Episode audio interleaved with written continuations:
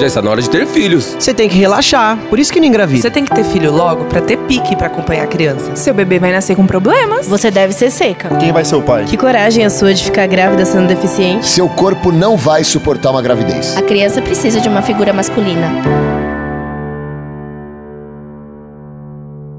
Fertilidade Sem Tabu.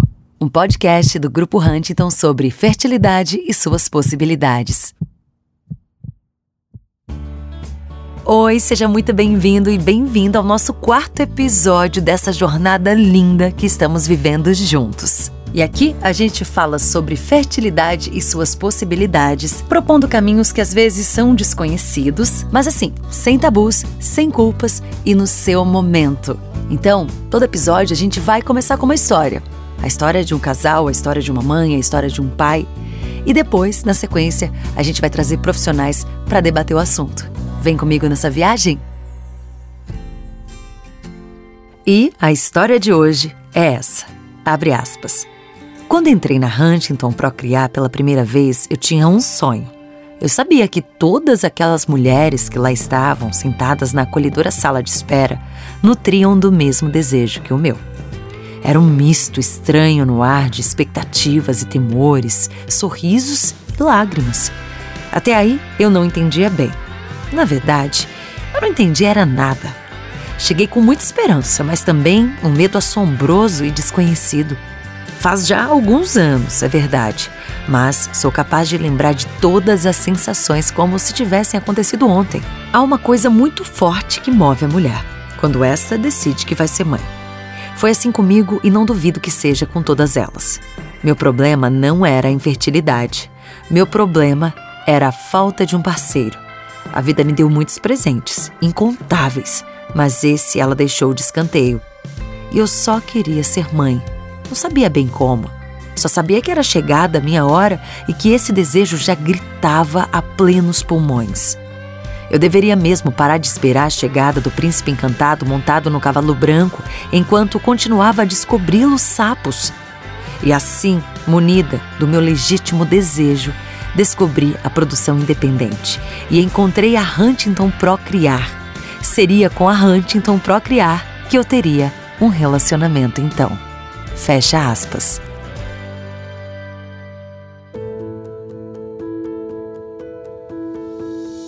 E sobre esse depoimento, a gente vai bater um papo hoje, nesse episódio, sobre monoparentalidade. Sim, gente, é um nome que a gente vai explorar um pouquinho, que deve ser novo para muita gente, e por isso a gente convida aqui agora a médica, né, a nossa doutora Erika Becker, médica especialista em reprodução assistida da Huntington Procriar, BH, e a psicóloga doutora Helena Montagnini, do grupo Huntington em São Paulo. Então agora a gente está com uma equipe de peso aqui para essas informações que para mim são novas, né? Monoparentalidade é a primeira vez que eu escuto esse nome, eu tenho certeza que muita gente também. Então, sejam bem-vindas, doutoras. Muito obrigada, Gisele. É, a gente vai discutir um pouquinho então essa essa nova conformação, né, essa nova configuração de ser pai ou ser mãe. A família monoparental, então, ela vai acontecer quando a gente tem um indivíduo assumindo a parentalidade de uma criança, né? Que pode ser para a mulher, como pode ser para o homem, né? A gente vai ter isso em várias, em, em, em várias formas, vários formatos. E, e a gente vai poder ajudar esses, essas pessoas, né? Nesse, nesse objetivo. Com certeza. E a nossa psicóloga, a doutora Helena, doutora, vou falar uma coisa para você. Ali no depoimento mesmo, já sentiu uma pressão no momento que ela fala: cadê o meu príncipe encantado? Tá na hora de ser mãe. Eu consigo imaginar, eu senti o desespero porque ela poderia congelar óvulos, que a gente já falou disso em outros episódios aqui, né? Inclusive, gente, quem tá ouvindo pela primeira vez, tem outros episódios, escutem, são incríveis. Ela tem outras opções também, mas não, chegou a hora, eu quero, eu quero agora, então o que, eu faço? Desisto de esperar o príncipe encantado? Sim, encontrou a Huntington. E aí começa um relacionamento. Mas a gente sabe dos tabus e de tudo que envolve, né? Esse emocional. Então, por isso que a Huntington tem uma psicóloga sempre para apoiar e para esclarecer isso. Sobre esse depoimento, doutora Helena, você escuta muito isso nas entrevistas, né? Muito, e daí a maneira como cada uma, né, no caso das mulheres, vai lidar com a ausência desse príncipe encantado pode ser muito variada. É. Né? Eu ouço relato de mulheres que às vezes se sentem uh, fracassadas porque não encontraram um companheiro para ter um filho. Tem algumas que tiveram histórias assim tão complicadas, relacionamentos tão difíceis que estão até aliviadas por terem essa autonomia e não precisarem de um de um companheiro, mas de qualquer maneira é uma coisa muito diferente do que se imaginava, né? Porque se uhum. imaginava ali um, um par, né, conjugal para ter um filho. E daí nesse momento se separa, né? Não tem par conjugal, mas pode ter filho. Então abre-se uma possibilidade, mas tem aí sofrimento, desafios e vem muitas preocupações aí nesse pacote, muitos questionamentos. Nossa, eu, eu, eu, eu lendo, eu fiquei até um pouco emocionada, porque no episódio anterior que a gente fez aqui do podcast, a gente teve o relato, né, de um outro testemunho falando que o marido se cansou por causa do processo e a mulher seguiu. Mas beleza, ela tinha um marido. Nesse caso, é uma, uma jornada com vocês, né? É o que ela disse mesmo, é um relacionamento com a clínica. E aí, o doutora Érica Beck, a nossa médica, que é especialista em reprodução assistida, você lida com todos esses perfis. Na monoparentalidade para os outros, qual que é a diferença, né?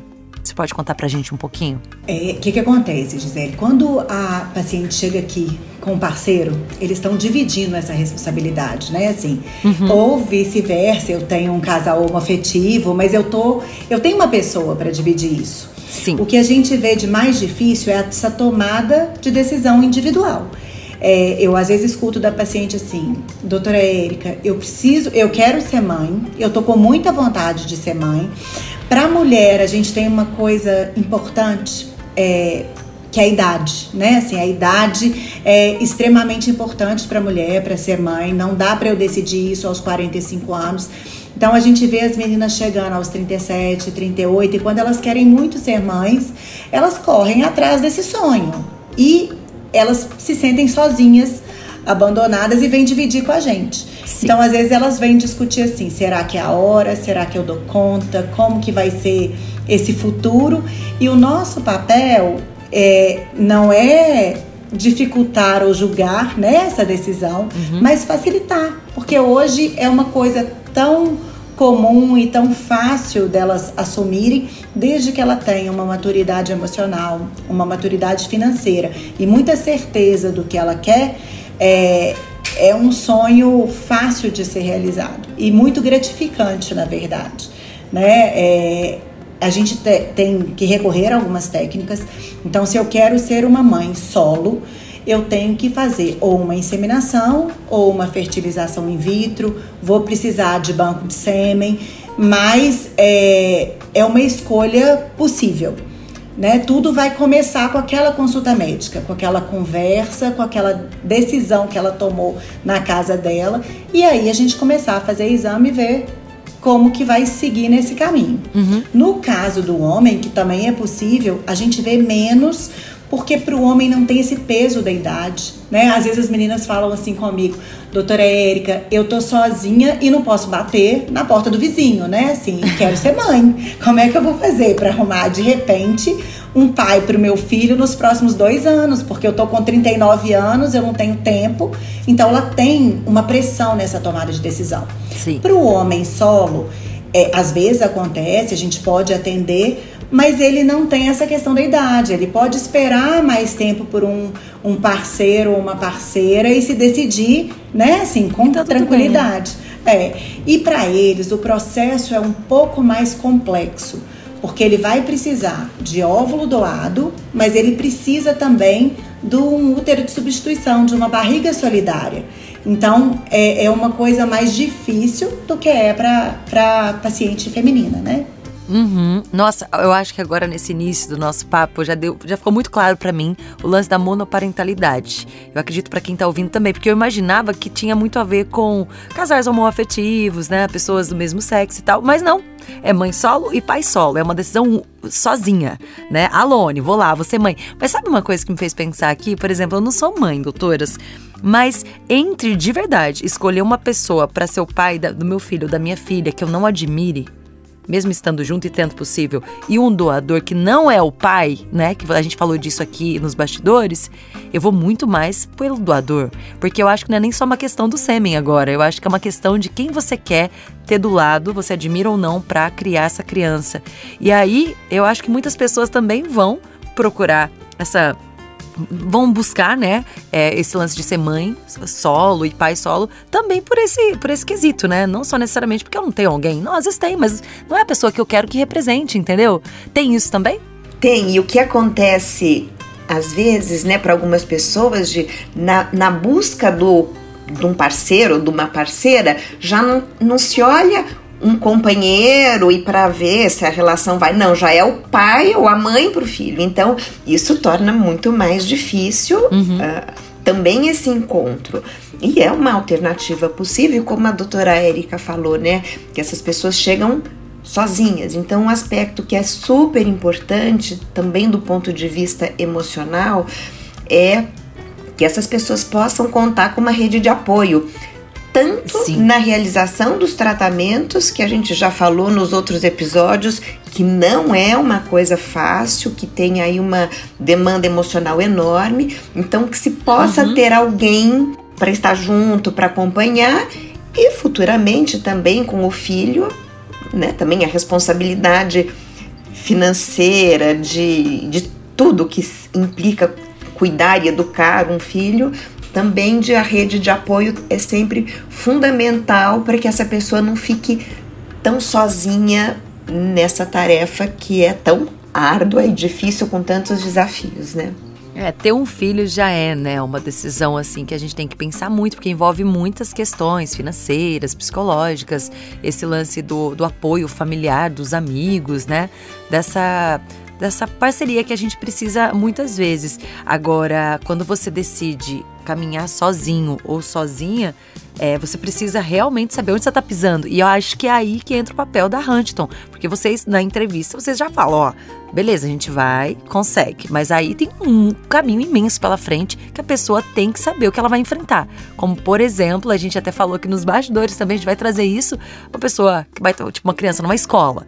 Dia dos pais, dia das mães. Como que a mãe solo, o pai solo lida, como lida com isso, doutoras? Agora eu vou querer a opinião das duas. Na verdade, Gisele, assim, é, eu falo com as pacientes que hoje a nossa sociedade é muito diversa. Sim. Né? E não existe uma, um padrão.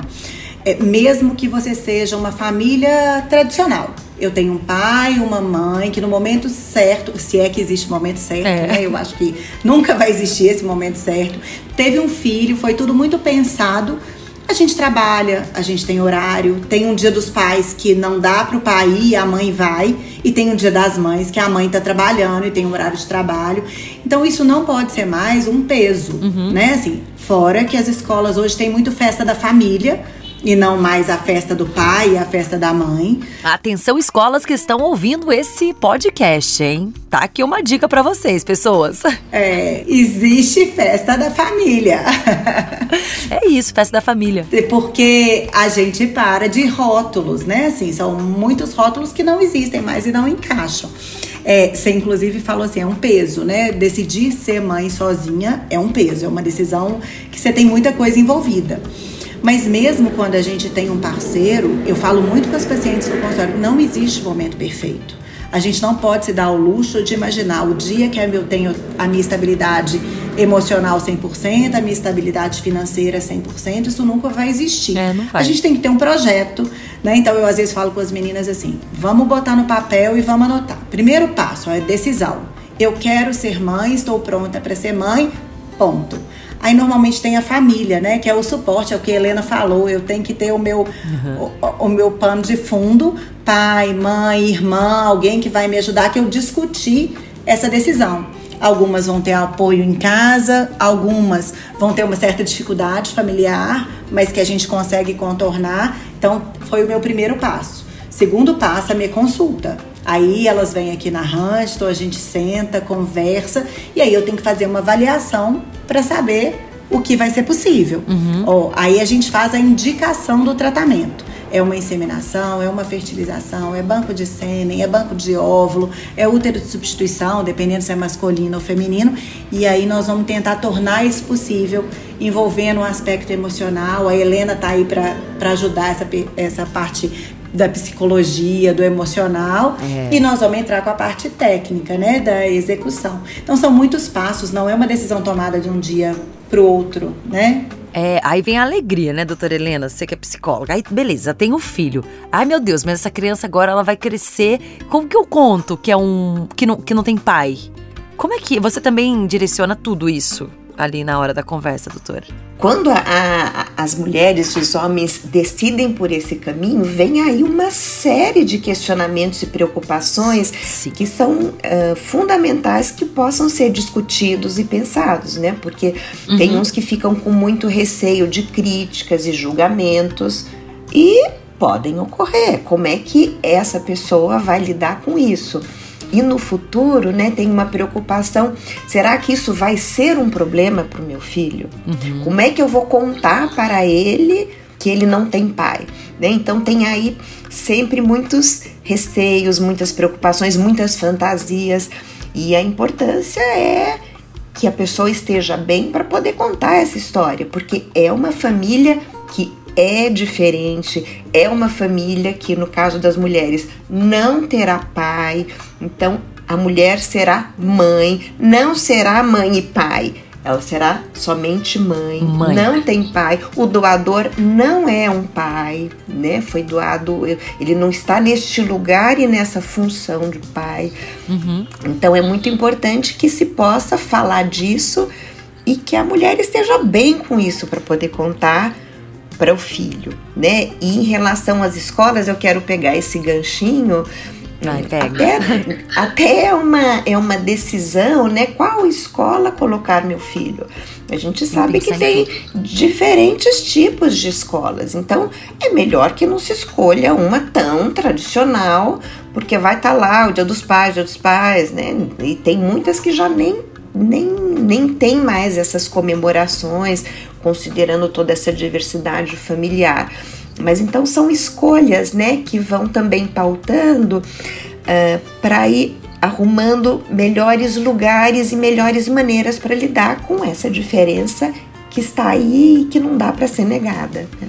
Ai, gente, mas eu fico tão feliz de saber que hoje nós mulheres, homens, a gente como um indivíduo, a gente consegue ter a decisão e consegue ir em busca disso sem depender do outro. Eu acho que tem muitas questões, sim, difíceis por conta da sociedade e qual é essa estrutura familiar, mas eu acho que é uma liberdade. Tipo, eu quero ser mãe, eu vou ser mãe, sabe? Independente de outro. Então, a gente sempre fala aqui, né? Tem ônus e bônus. E é isso. Então, se você agora tá ouvindo esse podcast, seu sonho é ser mãe, tá bom, vambora. Hoje existe essa possibilidade, não necessariamente precisa de um pai, desde que você esteja pronta e se prepare para isso, né, doutoras? Ser mãe e ser pai, né, Helena? Assim, eu, eu posso decidir ser pai. Eu acho importante a gente reforçar, Gisele, que ser pai sozinho é, também é importante, né? E também é possível. Sim. Né? A gente vê que o homem vem, procura e às vezes fala: olha, eu tô maduro o suficiente e quero ser pai, não quero fazer uma adoção. Pronto. E eu tenho uma pessoa que é importante reforçar que é fácil quando é parente de até quarto grau, que possa ser a barriga solidária. Uhum. Vou receber um óvulo doado de um banco de óvulo e vou ter o meu filho da mesma forma né? Assim, ele também pode tomar essa decisão. Isso não é só para ser mãe, né? Assim, o ser pai também é, é importante. É, para ser pai e mãe. Como indivíduo. É como indivíduo, né, gente? Que bom, que bom que hoje a gente tem como buscar isso, tem como resolver isso, né? É, é que é, tudo é como tudo na vida. Tem coisas que são difíceis, mas é muito bom a gente estar tá no controle, a gente saber que é possível, sabe? Imagina antigamente, quando isso não existia, né? Para um pai, para uma mãe, não conseguir alcançar o sonho porque não encontrou uma pessoa que admire a ponto de ter um filho. Vamos falar só de admiração agora, mas às vezes também não quer ter essa compatibilidade, às vezes é muito difícil, né? E, e hoje, graças à medicina, graças à ciência, olha quanta coisa a gente pode. É só uma questão de adaptação, de conhecimento, de um preparo emocional e para isso tem médicos, assim como a doutora Helena tá ali, né, apoiando todas as pessoas que procurarem. Muito legal esse lance de monoparentalidade. Amei, já quero. e acho que um aspecto que é bem importante também ressaltar é que essas famílias elas podem funcionar muito bem, né? E, os, e, o, e, e as mulheres, os homens vêm com questionamento, mas isso será um problema para o filho?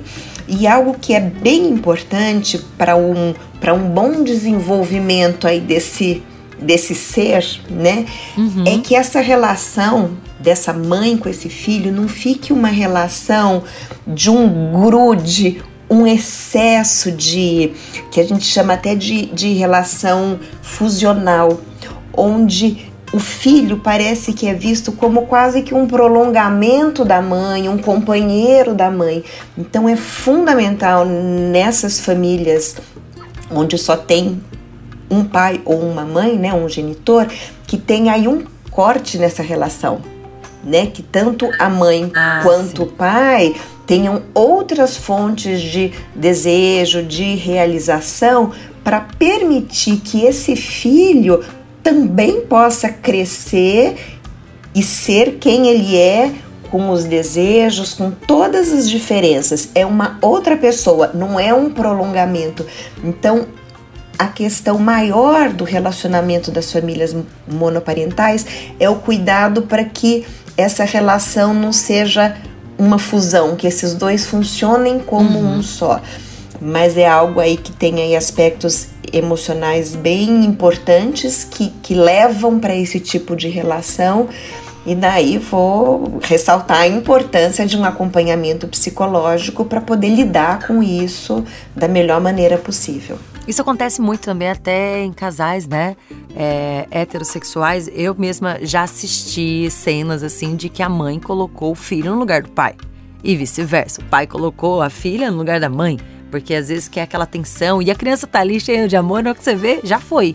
Só que isso é um peso, né? Para os dois lados. E isso. E eu acho que uma pessoa que decide ser mãe ou pai solo, assim, né, sozinhos, eles já vão com uma consciência muito diferente, ainda bem, porque já começa aí no narrante, então, por exemplo, um tratamento psicológico e uma perspectiva do que pode ser, diferente de quem simplesmente nunca fez esse tratamento ou nunca passou por um psicólogo, né? Ainda bem, né? É muito importante isso, né, doutoras? Sim, é, são pessoas, normalmente, Zé, como eles estão há um tempo fazendo um projeto, uhum. né? Assim, eu falo que eles estão sozinhos, eles são normalmente muito amadurecidos na decisão. Isso. Então, é uma decisão que já foi pensada, que é madura, é, que é importante. Então, eles já chegam realmente mais preparados. Sim. É, e, e a gente tem essa sensação de não precisar do outro. Porque já passamos, às vezes, muitas das pacientes que chegam aqui já passaram por um processo de frustração é, por ter pensado que todas as amigas tinham parceiro, que as amigas casaram.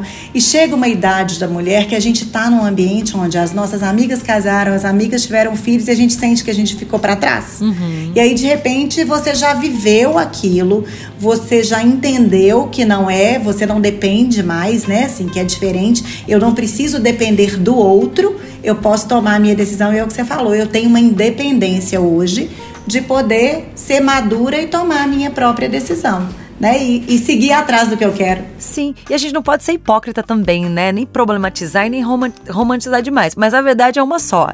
Eu, eu vou trazer uma opinião minha agora.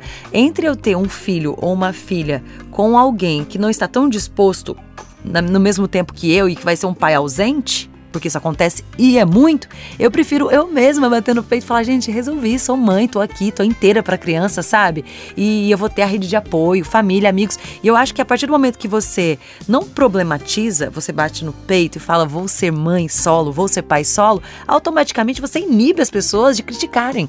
Porque você tem orgulho do que você tá fazendo. Então eu acho que é, é sobre isso, sobre sobre isso mesmo, a, a decisão e você se orgulhar disso e vambora, sabe? E a importância, né, de estar de, de tá bem com essa decisão, de elaborar Exato. a frustração de não ter conseguido né, um parceiro, uma parceira, porque em geral é uhum. isso que se deseja inicialmente. Então tem todo esse processo para ser feito para poder bancar e sustentar essa decisão e entrar Exato. nesse caminho e que às vezes tem mais desafios por aí, né? A doutora Érica falou muito da idade da mulher, da pressão, do relógio biológico. Às vezes, quando se inicia esse processo, a mulher também se depara que não tem óvulos bons e precisa de uma doação. Sim. Que daí é um outro capítulo, um outro episódio, mas assim, por Isso. vezes também tem essa diferença de configuração familiar do que se desejava inicialmente. E a importância aqui que eu ressalto é sempre ir elaborando e lidando com essas frustrações e com esses medos para poder estar bem com essa escolha. Ai, gente, sem ansiedade, porque assim, um exemplo, se, se você vai tomar essa decisão agora, virão muitos desafios pela frente, mas até lá, você também já vai ter muita sabedoria e tudo vai acontecendo no seu tempo. Então, se a gente pegar um problema do futuro e trazer pro nosso emocional de agora que ainda não vivemos, aí fica difícil. Então, gente, um passo de cada vez, eu acho que é dessa forma que eu consegui compreender o que vocês trouxeram aqui nesse podcast de hoje. Fiquei com vontade agora de ouvir os próximos, porque aqui a gente está complementando sempre, né, com assuntos muito pertinentes. E mono- monoparentalidade tá aí. Se você se sente à vontade para ser pai, para ser mãe, é só procurar o grupo Doutora Érica Beck. Eu queria a sua consideração final e depois a doutora Helena, nossa psicóloga. É, o importante, assim, o meu recado para quem deseja, né, ser pai ou mãe solo, é isso, assim, é possível. A gente não espera. Se a gente tem uma decisão, não tem nada hoje que precise parar a gente, né? A Helena colocou bem, é uma consulta. A gente está aqui na Huntston para poder avaliar. Aí nós vamos viver uma etapa de cada vez. Nessa consulta a gente vai investigar se está tudo bem, depois a gente vai ver o tratamento e nós vamos chegar no nosso objetivo final, no que a gente queria, sempre é possível. Ai, obrigada, doutora Érica Becker. E a nossa psicóloga querida, doutora Helena. que é possível, né? É uma possibilidade de realizar esse desejo de ser mãe ou ser pai.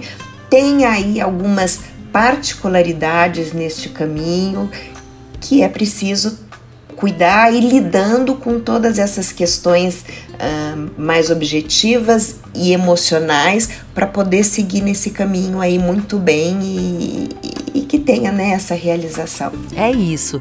Muito obrigada, doutoras. Até o próximo episódio e a gente continua na nossa jornada aqui que está cada vez mais interessante. A gente sabe o quanto isso é necessário, o quanto esse assunto tem que estar sempre no nosso dia a dia de forma tão natural como é o que a gente está fazendo aqui. Obrigada, Gisele. Até uma próxima vez e obrigada, e foi ótimo essa conversa. Um beijo. Beijo.